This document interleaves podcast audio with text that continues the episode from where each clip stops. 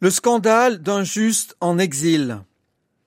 En 722 avant Jésus-Christ, le royaume d'Israël, situé au nord de la Palestine, est rayé de la carte par l'empire d'Assyrie. Les élites de la nation sont déportées à Ninive. Cette première déportation précède d'un siècle et demi l'exil à Babylone des populations du royaume du Sud, celui de Juda, dont la capitale est Jérusalem. Tel est le cadre du livre de Tobie. Mais ce livre biblique n'est pas un récit historique.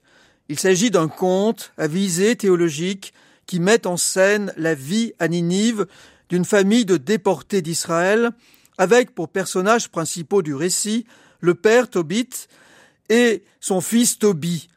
Les passages que nous entendrons cette semaine nous centrent sur la figure du vieux Tobit. Dans la relation que Tobit fait de son parcours, il y a un détail qui cloche et vient contredire une conception bien enracinée dans l'idée qu'un homme peut se faire de Dieu.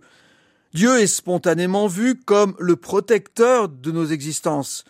Tout ennui, si produisant, ne tardera pas à voir s'imposer la pensée, pouvant surgir même chez ceux qui disent ne pas croire en Dieu, mais qu'est-ce que j'ai fait au bon Dieu pour mériter cela?